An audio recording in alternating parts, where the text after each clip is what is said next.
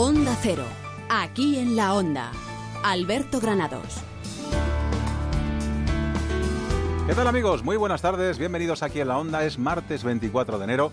Aquí estamos, el equipo habitual, Rosana Huiza, ¿qué tal? Buenas tardes. Hola, buenas tardes. Olvido Macías, David Peñalba, los controles técnicos, que vamos no para arreglarles lo que esté sucediendo en Madrid, porque obviamente nosotros no tenemos la solución, pero sí para eh, contarles cosas que a lo mejor no conocían. No sé si saben, por ejemplo, que en Madrid existe el mayor centro de rescate y rehabilitación de primates en España y el segundo de Europa. Bueno, pues estas son las cosas de las que les hablamos habitualmente en nuestro Aquí en la Onda, que comienza ya.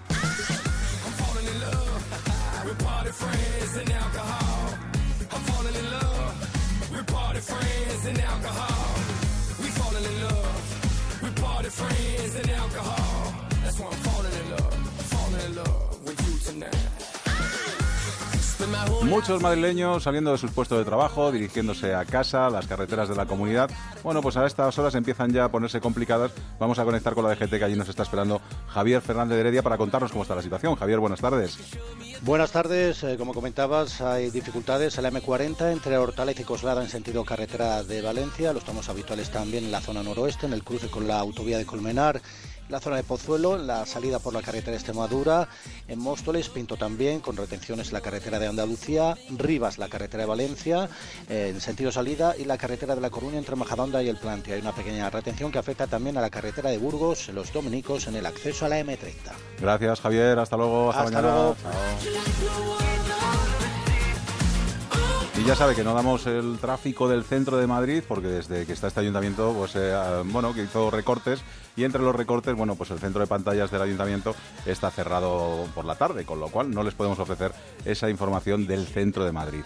Eh, ya saben que aparte de eso que les hemos contado del centro de rehabilitación y rescate de primates, les vamos a hablar de arqueología. En este caso, a lo mejor no de Madrid, nos vamos a ir un poquito más lejos, pero es algo que le preocupa mucho a nuestro Carlos León Amores y tenemos que hablar del año chino aquí en Madrid. El viernes pasado hablábamos de la gastronomía, hoy les vamos a hablar de todo lo relacionado con ese año nuevo chino Madrid. Pero también estamos muy pendientes de los cielos.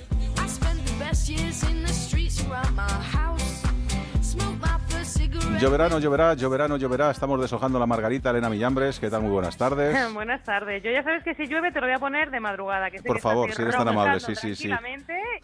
No me gusta nada la lluvia, de verdad. Pero bueno, es necesaria, yo lo sé, que es necesaria. y que, bueno, pero bueno, si puede ser de madrugada de 2 a 4, yo lo agradecería. ¿De 2 a 4? ¿Solo duermes de 2 a 4? Sí, sí, sí, sí. Tienes una vida muy dura. Para que cuando se levante ya esté, todo, sequito. No me vaya a resbalar ahora. vale, vale, que esté sequito. Bueno, ¿hoy has tenido un día agradable o no? Hoy he tenido un día perfecto. Sí, sí. sí. Has podido pasear con el solecito, que perfecto, se agradece. Sí, maravilloso. Pero como tú por la noche estás ahí durmiendo, pues inquieto, no te enteras de lo que ocurre. Claro, no te, no te, enteras de lo que ocurre por la noche, en la temperatura. La temperatura está muy fría y durante la próxima madrugada más. De hecho, Fíjate que la Agencia Estatal de Meteorología ha activado el nivel de aviso amarillo en área metropolitana, lo que significa en el centro y en el sur de la Comunidad de Madrid, por temperaturas mínimas que pueden rozar la barrera de los 4 grados negativos. 5 grados negativos, sí, sí, sí. Así que hablamos le parece bien, no le parece muy frío esto. 5 grados, y 5 grados bajo cero, no, es nada. Está chupado, es que nos quejamos de vicio. Habría que irse a Rusia a comprobar lo que hay allí. bueno, lo que decía, la noticia es esa, que descienden un poquito más las temperaturas mínimas. Mañana las máximas podrán también descender tímidamente un grado. Hoy teníamos temperaturas muy agradables. Volvemos a hablar de algo de contaminación. Hoy veíamos una vez más desde lejos de Madrid esa boina, ese tono gris. Bueno, por eso hablamos también de inversión térmica, ya sabes. Inversión térmica, temperaturas más bajas de lo normal en valle y donde deberían de ser más bajas aún, debería ser en montaña, pero encontramos temperaturas un poquito más elevadas. Así que hoy, por ejemplo, en el Escorial teníamos temperaturas negativas, positivas y las máximas también estaban más altas de lo normal. Mañana más de lo mismo. ¿Y cuándo hay que, hay que sacar el paraguas? Pues, pues, pues, pues, pues, el jueves y el viernes. Ya analizaremos mañana un poquito con ah, más detalle, pero sobre todo el viernes jornada de paraguas, que ya era hora. Pero me lo quitas para el fin de, ¿eh? por favor. Venga. Te lo quito para el fin de, creo que puedo hacer un trato contigo. Venga, gracias, Miñambres, hasta luego. Un beso, chao. Aquí en la Onda, Onda Cero, Comunidad de Madrid. Hay un nuevo restaurante de cocina gallega en Madrid, Asfontes, donde Galicia se sirve en su mesa. Empanadas, pulpo, mariscos, pescados y carnes gallegas. Asfontes, cocina tradicional gallega en la zona de Atocha, calle General Laci 10, 91 292 5630 o asfontes.com. Galicia en su mesa. En Bingo Las Vegas siempre vas a vivir una experiencia de juego diferente, porque puedes jugar en su terraza climatizada mientras disfrutas de una deliciosa cena, copas y muchas sorpresas, como las que te encontrarás los miércoles y jueves de enero con sorteos del fantástico iPhone 7. Y atención, porque el último sábado de enero, día 28, se sortea un Volkswagen Polo. Por algo, Bingo Las Vegas es la sala que más premios reparte de Madrid. ¿Necesita conocer el valor oficial de su casa, finca, empresa o negocio? TIRSA, Sociedad de Tasaciones homologada por el Banco de España, especialistas en tasaciones de ámbito nacional. TIRSA. Llámenos al 91 540 0633 o visítenos en Jorge Juan 45. Presupuesto sin compromiso. ¿Es usted afectado de la cláusula suelo? Por fin puede recuperar todos los intereses que le cobraron indebidamente. El Tribunal de Justicia Europeo nos da la razón. No espere a propuestas que le hagan perder tiempo. Actúe ya. Ayala Abogados Consultores le ayudará a recuperar su dinero. Confíe en expertos con una amplia experiencia en derecho financiero. 983 1057. ayalaabogado.com.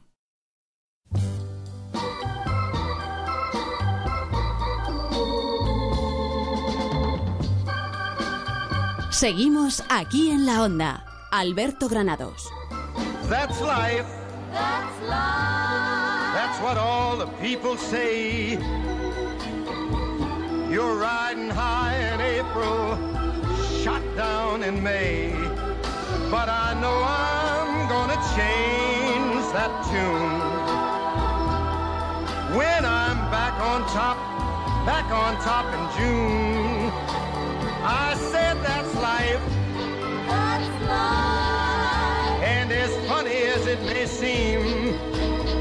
Los martes hablamos de arqueología en Madrid, nos damos una vuelta por la Comunidad de Madrid, hablamos de cosas relacionadas con la historia, con la arqueología, pero hoy nuestro arqueólogo submarino de cabecera, nuestro Carlos León Amores, no ha podido resistir a hablarnos, eh, bueno, pues de Palmira, del Daesh, de lo que están haciendo los terroristas del grupo Daesh, bueno, que prácticamente están anulando los restos eh, arqueológicos que quedaban en la ciudad siria. Eh, Carlos León, ¿qué tal? Muy buenas tardes. ¿Qué tal? ¿Cómo estás? Bueno, cuando uno ve las imágenes en la televisión y ve, bueno, pues cómo han plantado explosivos en los restos de esa ciudad histórica y sobre todo el que ha conocido Siria antes y después de la guerra se queda verdaderamente impresionado de lo que está pasando, ¿no? Efectivamente, además es que hay unos interactivos en, Internet donde puedes comparar ¿no? las fotografías de cómo estaba antes de la destrucción y cómo estaba después, que la verdad que impresionan, ¿no? Impresionan porque eso, quienes han conocido eh, o hemos conocido Palmira eh, antes de que sucediera esto y conocemos o, se conoce bien los restos, cómo estaban y cómo están ahora y lo que es en la fotografía, la verdad que es una, una barbaridad, ¿no? Tú has tenido la ocasión de conocer Palmira, cuéntanos cómo, cómo era, qué, es lo que pudiste descubrir cuando fuiste a conocerla. Bueno, he, conocido varios, varios sitios, de, entre ellos Palmira, pero también otras ciudades romanas eh, que están dispersas por todo lo que era el Imperio Romano, en, tanto en, en África, en el norte de África, como en, como en en la costa de aquí del, Mediterráneo y la verdad es que claro eran son sitios impresionantes. También es verdad que, casi todos los, los, restos romanos se parecen mucho en todas las ciudades no al final Roma lo que hace es como una especie de, de franquicia de ciudad no aunque luego tiene sus elementos personalizados digamos no pero eh, todos tienen el templo el foro eh, el ágora eh, etcétera elementos que se repiten un poco no el teatro y tal. Y la verdad que Palmira es una, una ciudad impresionante no donde yo creo que lo que lo que ha lo que ha hecho el Daesh un poco también y lo que hace eh, el, Islam en este caso los terroristas ha sido un poco la destrucción de los símbolos eh, que saben que además en, en, Occidente nos preocupan mucho, ¿no? Y saben el valor que le damos nosotros en la cultura occidental a, la cultura, a los restos arqueológicos, etcétera, ¿no? Y luego, por aparte, además de saquear y de, destruir, lo que han hecho ha sido robar una gran parte de, elementos que, que sí sabemos que, han ido para la venta, ¿no? Y para sufragar las, las acciones terroristas, ¿no? Carlos, ¿y qué ha sido eh, lo que han dañado en este último ataque, que ha sido hace apenas 10-15 días? Sí, ha, habido varios varios ataques. El, más dañino y digamos el más simbólico fue el de el de el del templo de Bel, eh, que es del siglo I, que es de época romana, y luego el del templo de Balsanín, esos dos. Y luego también ha desaparecido una, una torre que era una que, era una parte de una necrópolis y se ve también en las imágenes de satélite como esa torre completa ha desaparecido eh, totalmente. Y luego también fue muy duro también ver hace esto no ha sido ahora, esto fue eh, en el 2015, a finales del 2015 cuando utilizaron los restos que hay del teatro romano para hacer las ejecuciones y entre ellas mataron al propio director del, del sitio arqueológico de Palmira y le, le, cortaron la cabeza ahí directamente, ¿no? Entonces es, es, muy duro, ¿no? Ver ver esta esta destrucción, ¿no? En este lugar de, de, Siria que es un, como el punto de encuentro en la antigüedad entre Oriente y Occidente, ¿no? Si trazáramos una una línea recta, ¿no? Entre el Mediterráneo y, y Shanghái en China pasa por Siria. Es una línea recta, ¿no? Desde luego, bueno, hablabas tú de esas imágenes tomadas por satélite que han sido tomadas por UNOSAT a petición de la UNESCO, donde verdaderamente se ven esos destrozos, como tú bien decías, pues por ejemplo de la destrucción del tetrapilón romano y también, como estabas hablando, de, ese teatro romano que también está, está bastante deteriorado, ¿no? Es una, una destrucción que, que tiene en parte ese, ese, interés por destruir lo, lo simbólico, ¿no? De, de, los pilares de nuestra, de nuestra sociedad, ¿no? Basadas en, en, el derecho, en la legislación, en la democracia, en las infraestructuras, infraestructuras, en la cultura del bienestar. Todo eso que lo simboliza en el fondo de esta ciudad romana eh, es destruido, ¿no? De esta, de esta manera, independiente de luego lo que es un, un, puro saqueo para la venta del material, ¿no? Que eso, es también importantísimo, ¿no? y es algo que están haciendo y que, y que ya consta que efectivamente mm, han desaparecido muchísimas esculturas, relieves, piezas arqueológicas que estaban en el entorno, etcétera. Eso ha desaparecido también, ¿no? Una ciudad que albergaba, albergaba 100.000 habitantes, que hoy prácticamente está desértica y que bueno, pues tan solo quedan un pequeño puñado de vecinos y bueno, pues fuerzas internacionales que están intentando desactivar esas minas que todavía quedan bueno, pues una, una destrucción total de la ciudad, pero no solo de, tenemos que hablar de Palmira, porque también en Alepo pues eh, destrozaron también la gran mezquita Omeya, la ciudadela, el Zoco, en Homs, que también eh, pues acabaron con la mezquita. Han acabado con la mezquita. Mos, Bosra también. Eh. Sí, sí, Nimrud. Eh, en Irak, eh, o sea, muchísimo. Quiero decir, eh, al final es una destrucción un poco brutal de, de, lugares que son símbolos un poco de, de, de la cultura occidental en este caso, ¿no? En la mayoría de los casos. Hay que tener en cuenta que además Palmira es eso, es, el símbolo, era la, ciudad de los dátiles, ¿no? en el siglo I antes de, después de Cristo, perdón, y que y que era un lugar eh, pues en plena ruta de la seda, ¿no? Era era una, una, una zona fundamental para, para entender el contacto entre Oriente y Occidente, que cuando estamos en paz pues va muy bien y cuando hay tolerancia por las dos partes va muy bien, pero cuando hay intolerancia por una de ellas, a veces eh, somos nosotros y otras veces son ellos, pues pues ocurren estas cosas. Carlos, en ataques anteriores y con los de ahora se están destruyendo grandes tesoros, grandes joyas eh, que pertenecen a la cultura y a la historia, que, que, pero supongo que todavía queda mucho por ver.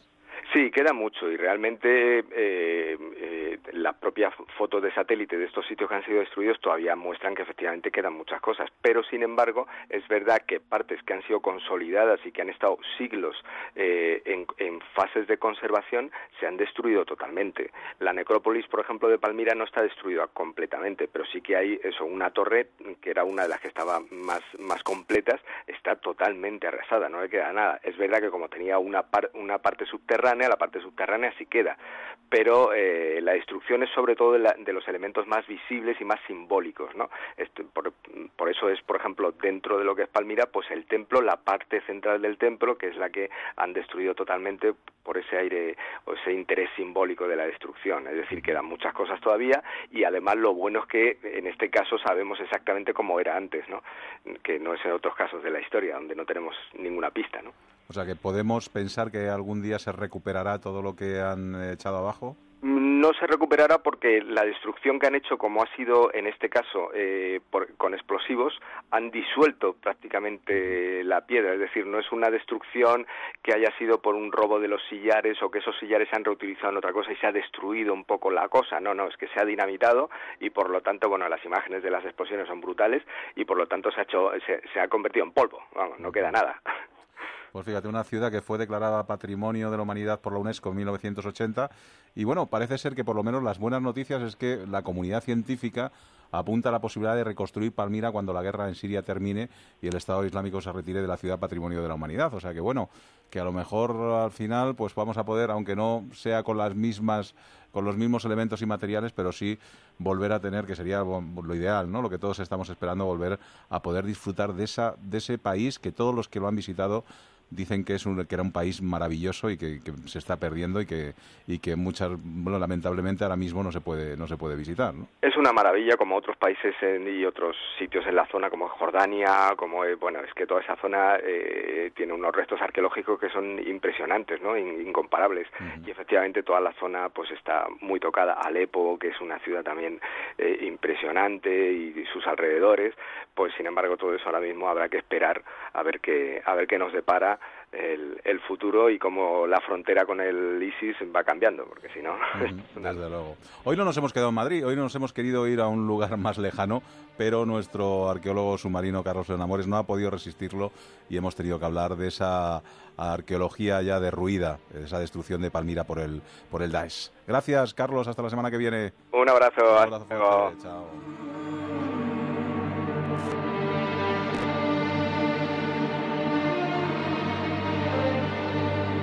Seguimos aquí en la onda.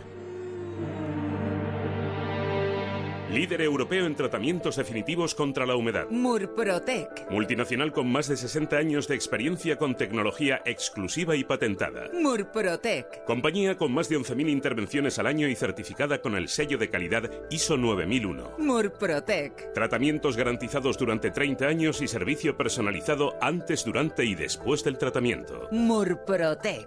Llama al 930 1130 o entra en www.murprotec.es y pide un diagnóstico sin compromiso. Desde Ocasión Plus te deseamos feliz año nuevo y feliz coche de ocasión. Venga nuestra rebaja este enero. Ponemos 400 coches en nuestro stock a precio de coste. Sí, sí, como lo oyes, 400 coches a precio de coste. Aprovecha la oportunidad. Ven esta semana y estrena coche a un precio imbatible. Ocasión Plus en Getafe, Las Rozas, Rivas, Collado Villalba y en ocasiónplus.com. Gilmar le ofrece 12 exclusivos chalets en Las Lomas, Boadilla del Monte, desde 470 metros y 6 dormitorios en parcelas individuales de 1000 metros con piscina privada de agua climatizada y pádel. Infórmese en el 91 209 3280 o en gilmar.es. Gilmar, de toda la vida, un lujo. Para comer la verdadera carne de buey solo hay un restaurante, El Rincón Asturiano, el único con ganadería propia de Madrid. Donde sirven el mejor churrasco y el verdadero chuletón de buey. Los pescados de roca de Luarca y las faves. Calle Delicias 26, 91 530 89 68, elrinconasturiano.com. Y recuerda, que no te den vaca por buey.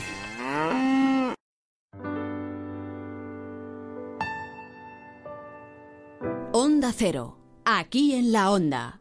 Alberto Granados. No matter how hard I try, you keep on pushing me aside, and I can't break through. There's no, no talking to you. It's so sad that you're leaving. It takes time to believe it. After all is said and done, well, you're gonna be the lonely one. Oh, do you believe in life after love? I can feel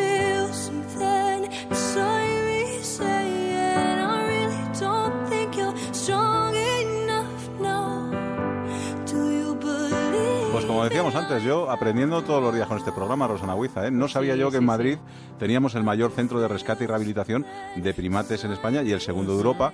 He estado viendo la página web de Reinfer, he estado viendo los vídeos que tienen, la verdad que me he quedado impresionado de que todo esto pueda salir adelante, además con la poca ayuda que reciben del Estado. Marta Bustelo, su directora de Reinfer, ¿qué tal? Muy buenas tardes.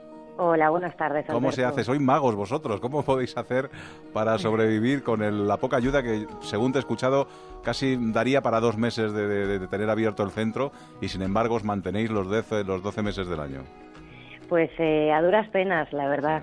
Eh, con mucha colaboración social y, y, bueno, así llevamos 21 años ya, ¿no? Colín, oye, ¿cómo surge la idea de, de empezar a, bueno, pues a quedaros con todos los, los primates que había en España, que sufrían maltratos, que digo yo que vendrán de, de, hogares, de casas donde se los compraban como si fuera una mascota estupenda cuando son bebés y pequeñitos y que luego cuando van creciendo se convierten en un problema, ¿no? exactamente. Sí, eh, la verdad que hay poca información, ¿no? Porque no se sabe la cantidad de, de, primates que hay en esta situación en España. Y bueno, pues empezamos eso hace 21 años un poco pues viendo toda la problemática que existía en el país y pues por dar una, una salida, ¿no? una vida digna a estos animales que luego terminan siendo abandonados. Oye, Marta, ¿ha cambiado mucho la legislación? Es decir, hace 21, 21 años se podían hacer cosas que ahora no se pueden hacer. ¿Estamos mucho más protegidos en ese aspecto? Eh, sí, sí ha cambiado. Eh, a ver, en los 80 eh, incluso era legal tener primates, ¿no? Y, y se explotaban pues en playas eh, para fotografías, demás y, bueno, incluso el tema de los circos, ¿no? que cada vez está más, más controlado. Eh, en cuestión de bienestar animal se va cambiando. Todavía creo que queda bastante recorrido ¿no? por hacer, pero bueno, hay normativas europeas que cada vez son más restrictivas en este aspecto y bueno, va, va ayudando. Cuéntanos, Marta, ¿en qué condiciones llegan estos animales al centro? Porque creo que son lamentables. Sí, terribles. Pues nos encontramos casos de todo tipo. De, eh, es muy común eh, pues eh, anemias, eh, desnutriciones, porque son animales que los requerimientos nutricionales son muy especiales, entonces no es fácil, ¿no? El, el poder ofrecerles todo lo que necesitan para tener un desarrollo normal. Entonces, pues bueno, vienen con malformaciones óseas, con trastornos psicológicos terribles, ¿no? O sea, al ser también tan parecidos a nosotros en ese aspecto, pues se terminan degenerando en patologías eh, psicológicas muy graves. Oye, tenéis cerca de 140 primates de 25 especies diferentes. Exactamente. ¿Tantas especies tenemos y de dónde, de dónde provienen normalmente? Pues eh, vienen de Sudamérica y de África, sobre todo. Desde luego. Oye, he leído que eh, aparte de bueno de vosotros cuidarlos, la gente puede echaros una mano, bueno, desde apadrinando, ¿no? Que he leído que desde 3 euros al mes se puede hacer incluso visitándos, ¿no? Porque, bueno, con esas visitas eh, que se cobran un poquito una cosa simbólica, también se ayuda. No sois un zoológico al uso, pero sí que estáis, bueno, pues, lo, pues para enseñar a colegios, a familias, lo que estáis haciendo y, bueno, y, cómo viven estos primates, ¿no? Exactamente, sí, sí. Para nosotros también es importantísimo, ¿no? La concienciación, sobre todo para intentar ir eh, frenando un poco todo este eh, este desastre que hay, ¿no? El, el, abuso que hay de estos animales. Entonces, eh, lo más importante es educar desde que eh, desde niños a adultos y, y, conseguir, pues bueno, que la gente sobre todo se eh, al final termine respetándolos, ¿no? Y respetando esa naturaleza salvaje que tienen estos animales y que no deberían de estar en, cautividad. Y es increíble, Marta, que estos animales son muy valiosos en el mercado negro. Eh, son el tercer, el tercer más, el que más dinero mueve, el tercero que más dinero mueve en todo el mundo. Es increíble. Sí, sí, el tráfico ilegal de especies exóticas es, es tremendo. Eh, mueve muchísimo dinero. Ten en cuenta que muchas veces para los compran en países de origen por unos pocos dólares y en, en Europa pues se pueden estar vendiendo desde 2.000 hasta 20.000 euros, ¿no? Oye, cuando hablamos de, de, personas que lo han tenido en casa, que han tenido y que al final se les ha ido la cosa de las manos, ¿de qué estamos hablando? Porque un, un, chimpancé, por ejemplo, ¿cuánto puede convivir en un hogar sin que dé problemas? ¿O cuánto, en, en qué momento ya cambian y, y es un problema para la familia? Pues depende de la especie, o sea, por lo general es cuando empiezan a alcanzar la, edad adulta. Entonces, bueno, en caso de chimpancés o grandes simios en general, a partir de los cuatro añitos, cinco ya son terribles, ¿no? empiezan a, dar muchos problemas, se vuelven también muy agresivos por el hecho de estar viviendo en cautividad y, bueno, pues que tienen la fuerza que también tienen es tremenda, entonces eh, crean un problema realmente serio. ¿Cómo cambian cuando llegan a vuestro centro y están unos meses con vosotros y con el resto de, de, primates? Pues eh, el cambio es, es, bastante importante, sobre todo se les nota en las conductas que, que tienen. También es verdad que cuanto más jovencitos los rescatamos, más posibilidades tienen estos animales de recuperar, ¿no? Un poco. Eh, cuando ya son muy mayores, pues las, los traumas que, que, acarrean son, están demasiado arraigados y, es muy difícil, pero sí ves eh, bastante mejoría en, en el aspecto eh, social, de empezar a relacionarse con los de su propia especie, eh, te transmiten mucha más felicidad, ¿no? Y, y, bueno, ves que el estado de salud, tanto físico como psicológico, pues va, va mejorando poco a poco. Son estremecedores algunos casos, por ejemplo, el de Guille, un chimpancé de unos 20 años. Cuéntanos, Marta. Sí, pues Guille estaba en, en manos de un particular que lo tenía en una jaula de reducidas dimensiones, unos dos metros cuadrados, y estuvo ahí 12 años viviendo. Eh, pues eh, no le daba la luz del sol, llegó con fotofobia, con agorafobia muy, muy marcada, tardamos dos años en, rehabilitarle. Venía también con un ojo, bueno, había perdido la visión de un ojo, pues por una infección que no se había tratado a tiempo. Eh, venía también con adicción a la Coca-Cola, no sabía beber otro tipo de, no me lo creo. de bebidas, sí, sí, sí. Eh, tuvimos que, se nos quedaba deshidratado el animal, entonces teníamos que ir poco a poco ofreciéndole mm, agua diluida con, Coca-Cola para que pudiese beber algo, ¿no? También solamente comía bollería industrial, patatas fritas, entonces todo ese cambio costó, costó dos años. Ahora está como uno más en, el, en el grupo, pero, pero bueno, costó bastante. ¿Los más grandes, eh, los orangutanes serían o cuáles serían los, los, los primates más grandes? Por, por tamaño que tengamos, los, bueno, en general grandes simios son los gorilas, ¿no? Pero más grande el, orangután más que el chimpancé. El orangután, ¿no? Que además tenéis alguno y esos han debido salir de circos, ¿no? ¿O de, que, de dónde han podido llegar? Pues sí, sí, a Boris le explotaron de pequeñito en, en circos y ya cuando ya no servía, a partir de los 5 o 6 años, que era muy peligroso, pues lo empezaron a vender de zoológico en zoológico hasta que terminó abandonado, ¿no? Y lo, rescatamos. Hoy hablamos de 140 más o menos. Eh, ¿Te sabes, eh, cada uno lo sabes diferenciar, sabes el nombre de todos o ya te pierdes? Ya es, difícil. No, son muchos años, son 20 años, les conocemos a todos perfectamente las caritas y todos además tienen nombres, eh, son parte de, de la familia ya de Reinfeldt. Pues nada, Marta, dinos cómo se puede colaborar con vosotros, cómo se puede conocer más de Reinfer, eh, cómo se puede ayudar, cómo se pueden hacer las visitas, porque vosotros estáis en la Comunidad de Madrid, estáis a 30 kilómetros más o menos. Por seguridad no decimos en el sitio que estáis, ¿no? Porque sí que puede haber problemas de que, bueno, pueda pasar algo, ¿no? De que os quiten algunos animales o, haya robos o haya vandalismo, ¿no? Exactamente, sí. Por, por cuestiones de seguridad hacia los animales, pues no, no hacemos muy pública la, ubicación, pero bueno, si se puede colaborar eh, tenemos muchas vías, está toda la información en, nuestra página web, en www.reinfer.com, y desde cómo apuntarse a las visitas, cómo concertar la cita, hasta bueno, las visitas de educativas para colegios, apadrinamientos, donaciones puntuales y demás. Pues nada, estaremos muy pendientes, Marta Bustelo, y cualquier cosa que necesites, ya sabes dónde estamos. Muchísimas gracias a vosotros. Ya saben, en Madrid, el mayor centro de rescate y rehabilitación de primates en España y el segundo de Europa.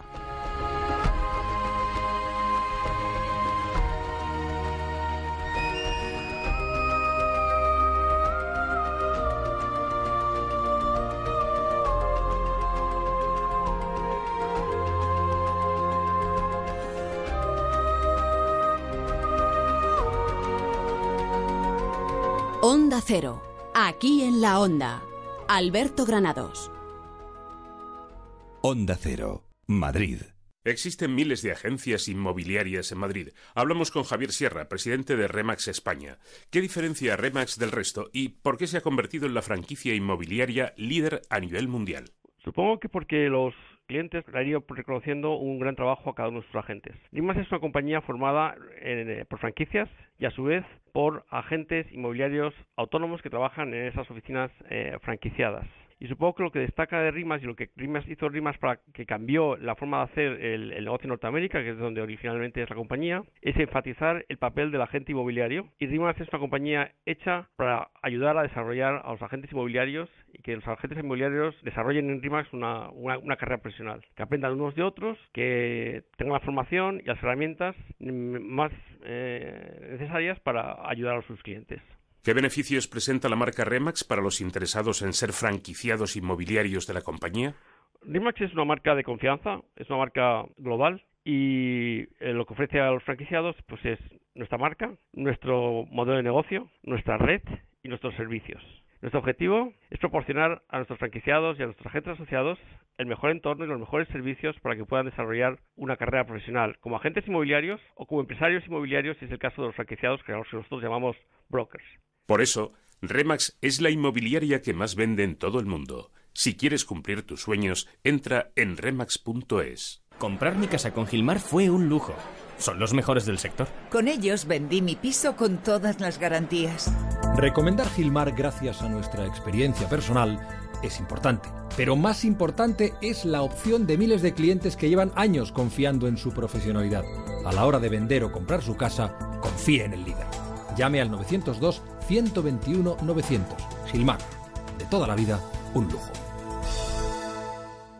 En las tiendas Omnium estamos de rebajas hasta el 60%. Colchón Flex viscoelástico antes 1.125 euros, ahora 450. Colchón picolín de muelles avanzados antes 600 euros, ahora solo 295. Los mejores colchones a los mejores precios. 11 tiendas Omnium en Madrid. Encuentra la tuya en la tienda somnium.es. Soy empresario en España. He visto cosas que vosotros humanos no creeríais. Acabar reuniones más allá de las 10 de la noche enviar presupuestos con dos meses de retraso. Todos esos momentos se perderán en el tiempo. Con Team Leader. Más que un CRM, Team Leader, CRM, gestión de proyectos y facturación, todo en uno. Ponnos a prueba gratis en teamleader.es. Electrocasión, liquidación permanente de electrodomésticos nuevos de las mejores marcas hasta con un 50% de descuento y garantía del fabricante. Electrocasión, cuatro tiendas por todo Madrid. Onda Cero.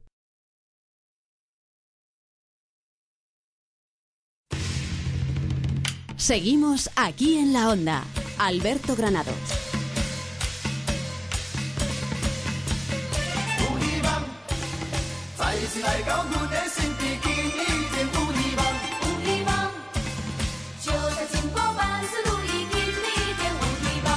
El próximo sábado comenzará el Año Nuevo Chino, también llamado Festival de Primavera. Este año, según su horóscopo, corresponde al Gallo de Fuego. Es la festividad más importante de China y moviliza a millones de personas en todo el país. Una celebración de 4.000 años de antigüedad que también celebran los chinos en todo el mundo y, por supuesto, en la Comunidad de Madrid, donde contamos más o menos con 50.000 chinos, que de ellos además están 6.000 en Usera. Por eso Usera también es la protagonista de estas fiestas. Vamos a hablar con Liu Winchu, que es consejera de Cultura de la Embajada de la República Popular China, que hablábamos el viernes pasado con ella, eh, de, ese China Taste, de esa gastronomía china, pero hoy toca hablar de las tradiciones y de todo lo que se va a hacer en relación con el Año Nuevo Chino. Liu, ¿qué tal? Muy buenas tardes. Mm, muy buenas tardes. Me han dicho que te diga Xinian Kuai Le. No sé si te he insultado o te he felicitado el año nuevo chino. Correctamente, sí, gracias. Bueno, felicidades. Ya lo tenemos aquí. El próximo sábado comienzan las celebraciones. ¿Qué importancia tiene para vosotros el nuevo año chino? Ah, bueno, el nuevo año chino es como, la importancia es como Navidad para los españoles. Es la fiesta más importante para los chinos. Desde Es cuando hay que reunirse toda la familia, donde sea la ciudad que trabajen los hijos, tiene que volver a la casa de los padres. Y, sí. Lío, ¿qué, te iba a decir? ¿Qué, qué es lo que se hace? ¿Qué costumbres hay para recibir el año nuevo y que nos traiga suerte. Igual que aquí en España pues tomamos las uvas o, guardamos un anillo dentro de la copa de champán o, cenamos lentejas. ¿Qué cosas hay que hacer para que nos dé buena suerte el nuevo año? Eh, bueno, tenemos algo muy parecido, por ejemplo, en gran parte del país se come una cosa que se llama jiaozi, que es, algunos lo llaman eh, ravioli, otros lo llaman tambolín, no sé bueno, no sé exactamente cómo debería llamar español.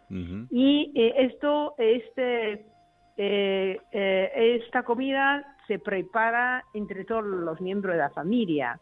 Y normalmente, muchas veces, se le mete un caramelo porque es una cosa de, mm, de masa y, y, relleno de carne o de, de otras verduras. Y, y, muchas veces pone o una moneda o un caramelo dentro y, después de pues eh, cocinar a ver a quién le toca. Y quien le tocan quiere se va a tener mucha suerte el año que viene. Es una de las cosas. Y otra cosa es muy, muy, muy típico, eh, pues eh, los pedardos. A la hora cero, eh, o sea, cuando se pasa del año viejo al año nuevo, siempre se echan muchos petardos, a, fuegos artificiales, y la costumbre venía de la creencia de que esto asustan a los malos espíritus. Ah, claro, sí, sí. Entonces, eh, y protegen a la, a la familia, protegen al pueblo, protegen a la gente que vive en una zona. En eso sí que estamos ahí hermanados, ¿eh? porque en España también somos muy de petardos, muy de fuegos artificiales y casi todas las fiestas que nosotros celebramos. lo, he, lo, he, notado cuando pasó la, la, Navidad pasada. Justamente yo estaba contentado con los amigos. Esto parece mucho al año nuestro, con los petardos. Sí. Otra cosa, por ejemplo, eh, los menores. Siempre en el primer día pues tiene una cosa bastante ritual para pues saludar a los padres o las, los abuelos.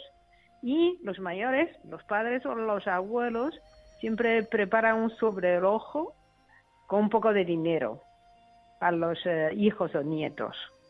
Igualmente, eh, pues eh, como un tío o una tía, el sobrino también le tiene que dar un poco de dinero. Entonces esto eh, para los niños, eh, la fiesta es muy alegre porque aparte de comer muchísimas cosas y tener nuevos nueva ropa, vestido, también reciben eh, bastante cantidad de dinero de los mayores. Olvido Macías ha dicho que lo de la comida y todo eso sí, pero que lo del sobre eso se lo va a pensar, ¿eh? que lo del sobre con dinero ya no, no sé, no si le gusta tanto ya. Liu, a mí me interesa saber si los madrileños hemos acogido bien a la comunidad china y si conocemos bien las costumbres o todavía nos queda mucho por aprender. Bueno, yo creo que bastante bien, porque ya llevamos, la embajada llevamos años haciendo feria en Plaza España, y eh, a partir del año pasado, pues también eh, con, la, con el apoyo del ayuntamiento incorporamos a Usera. Usera tiene pasacalle, tiene muestras de caligrafía, tiene papel cortado, eh, tiene muchas cosas culturales que compartir con los madrileños. Porque lo típico, por ejemplo, los papeles cortados es muy típico también del Año Nuevo, porque se pone esos bueno, mm, papeles cortados en las ventanas para adornar la casa cuando llega la fiesta. Caligrafía es indispensable porque la costumbre es a partir del primer día del año nuevo tiene que poner al lado, a los dos lados de la puerta de cada familia palabras de mm, buenas palabras, buenos deseos. Esto se escribe con caligrafía. Claro eh, bueno, es, pues culturalmente son cosas importantes. Desde luego. Y Luis, para que los madrileños hagan una idea, ¿cuáles son las celebraciones más importantes que no nos podemos perder? Por ejemplo, el sábado 28 a las 11 es el desfile, ¿no? Sí, sí, sí.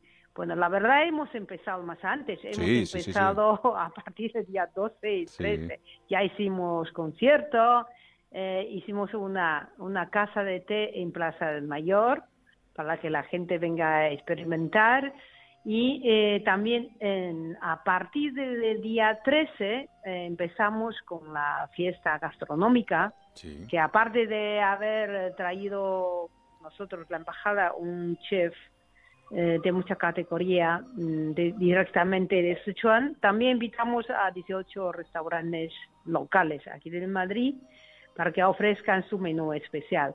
Y luego, pues, eh, em, muchos creo que habían conocido a esos restaurantes en el Fitur, porque estuvieron haciendo muestra en el Fitur.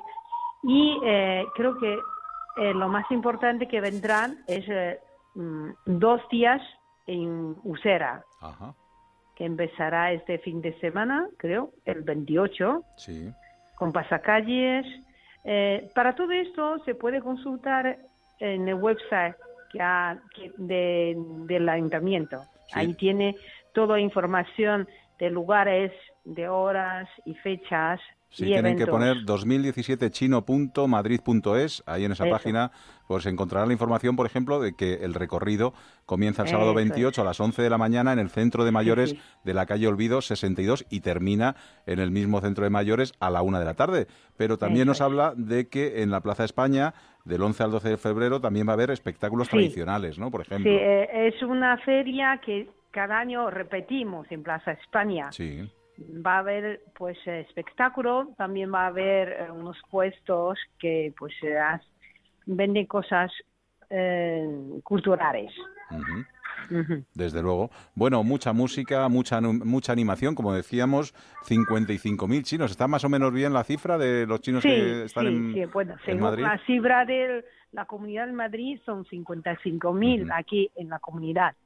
Pero curiosamente, fíjate, al re- a diferencia del resto de otras ciudades, aquí en Madrid no tenemos un barrio chino, ¿no? Como podemos encontrar en Londres, en Nueva York o en otras o en otras ciudades, ¿no? Eh, aquí Bueno. se han integrado, ¿no? Entre entre bueno los, los vecinos de cada barrio y no encontramos un barrio Ajá. tal cual, ¿no? Como encontramos en otras ciudades, ¿no? Bueno, quizás así se invol- involucra mejor a la sociedad española, ¿no? Desde luego, Bueno, sí, también sí. creo, tiene que ver también, creo, porque un poco con la histórica, porque Londres o Nueva York tiene eh, la comunidad china desde hace más de 100 años. Eh, Claro. a lo mejor también tiene esto que ver. Bueno, hay que darle tiempo para que vaya, vaya formando, ¿no? Desde poco luego. poco. Oye, el año del gallo, eh, ¿cómo es ese año? Porque hay algunos que traen más suerte, otros años que traen menos suerte, otros que son más para el dinero. En este caso, el año del gallo, ¿qué, qué nos va a traer? ¿Qué- Bueno, el, el gallo en chino se pronuncia igual que buen augurio. Ah, qué buena suerte, ¿no? O sea, es buen señal, buen, en- en- buen comienzo de algo bueno.